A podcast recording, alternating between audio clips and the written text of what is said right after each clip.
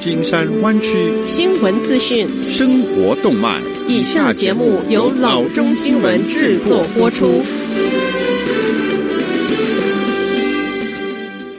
各位听众，大家好，欢迎来到老中广播电台的节目，我是君君。我们首先来关注今天的旧金山湾区地方消息。听众朋友们，是不是有时候会在社区的街道上看到一个小小的图书亭，箱子里面会放一些书籍，标签写道：“你可以在此借一本书阅读，或者是捐赠一本书。”在 San Francisco，一个 Little Free Library 小小的免费图书亭成了关于城市要求许可证的争论焦点。在 Susan 和 Joe Meyer 夫妇在他们的 Pine Street 家外面建设了一个 Little Free Library 之后，这成了一个人们喜欢聚会的场所。任何人都可以在这儿取一本书，或者是捐赠一本书。迈尔夫妇说：“这太令人惊讶了。有时候我们进出之时，会听到人家说：‘哎。’”我们今天得要看看图书馆里有些什么样的书籍。在过去的十年中，他一直是过路人一个欢乐的泉源。这不仅仅是一个小小图书亭，重要的是他给社区带来的欢乐。邻居 Jeffrey Claus 说。但是有人向城市投诉了，称这个小小图书亭没有许可证，这引发了公共工程局的探查。公共工程局发出了三十天的通知，要求迈尔夫妇要么就要搬走他们的幸福小屋，要么就要申请轻微占用许可证。San Francisco 公共工程部的发言人 Gordon 表示：“我们不会主动出去查看这一些东西。” Gordon 说：“办理占用许可证的费用。”超过一千四百元，还不包括年费。但是由于投诉，该部门被要求做出回应。Gordon 解释说：“我们没有采取行动，没有没收这个图书亭，这是为了要启动与业主的对话，告诉他们我们如何能够做好这件事。解决方案可能是 Department of Public Works 正在制定的一项新低成本社区福利的许可证，只要不影响人行道或者是限制轮椅的使用，Little Free Library 这个图书亭和它的长椅子就可以保留在行人道上。城市官员尚未确定低成本许可证的费用，但是公共工程局表示，预计今年的夏季会有更多的细节出炉。San Francisco 监事 Catherine Stephanie 将提出立法免除 Little Free Library 的费用。下则消息：一家开发商退出与 UC Berkeley 达成在 People's Park 为无家可归者建造住房的协议。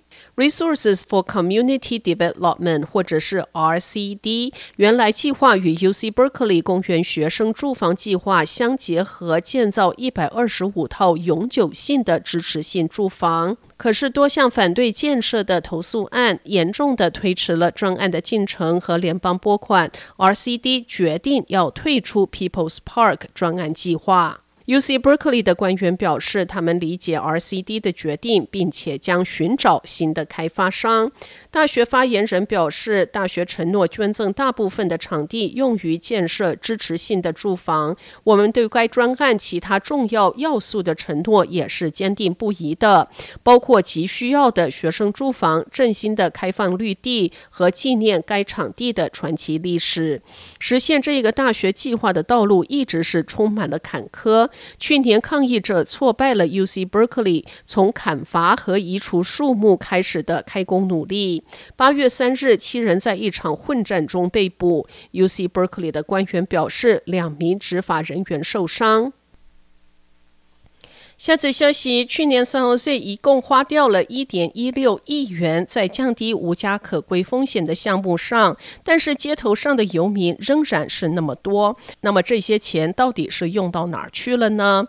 根据市府的最新报告，其中一点是让超过一千八百名的游民得到永久性的住所，但是去年 San Jose 的无家可归的人口飙升了百分之十一，达到大约六千七百人，点出了该市面临让游民离开街道与庇护所的严峻挑战。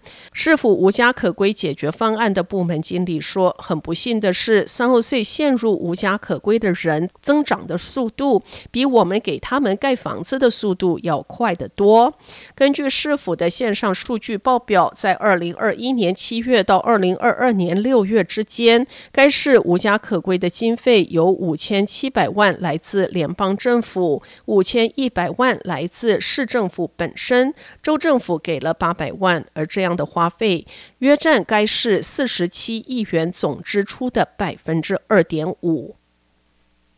下则消息：Yosemite National Park 三个受欢迎的露营地从周一开始暂时关闭。随着气温变暖，Sierra Nevada 的积雪融化，公园当局担心发生洪水。公园官员周日表示，由于担心水道可能会漫过河岸，Lower Camp、North Pine Campground 和 Housekeeping Camp 将关闭。公园表示，持续的高温和充足的积雪意味着 Merced River 可能会在一段时间之内保持在洪水水位以上。上周末，由于担心洪水，Yosemite Valley 东部地区关闭了几天，但是洪水并没有发生。春天天气正在迅速的融化，冬季风暴堆积在山区的丰富积雪。暴雨径流导致南 Sierra 下方的 San Joaquin Valley 农田被淹没，而这时候真正大规模积雪的重大融化根本就还没有发生。尽管四月下旬气温短暂的上升，但是由于月初气温低于平均水准以及云层覆盖，积雪融化速度比平均速度要慢了一些。好的，以上就是生活资讯。我们接下来关注一下天气概况。今天晚上湾区各地最低的气温是五十二度到五十三度之间，明天最高的气温是六十四度到七十九度之间。好的，以上就是生活资讯以及天气概况。新闻来源来自 triple w dot news for chinese dot com 老中新闻网。好的，我们休息一下，马上回到节目来。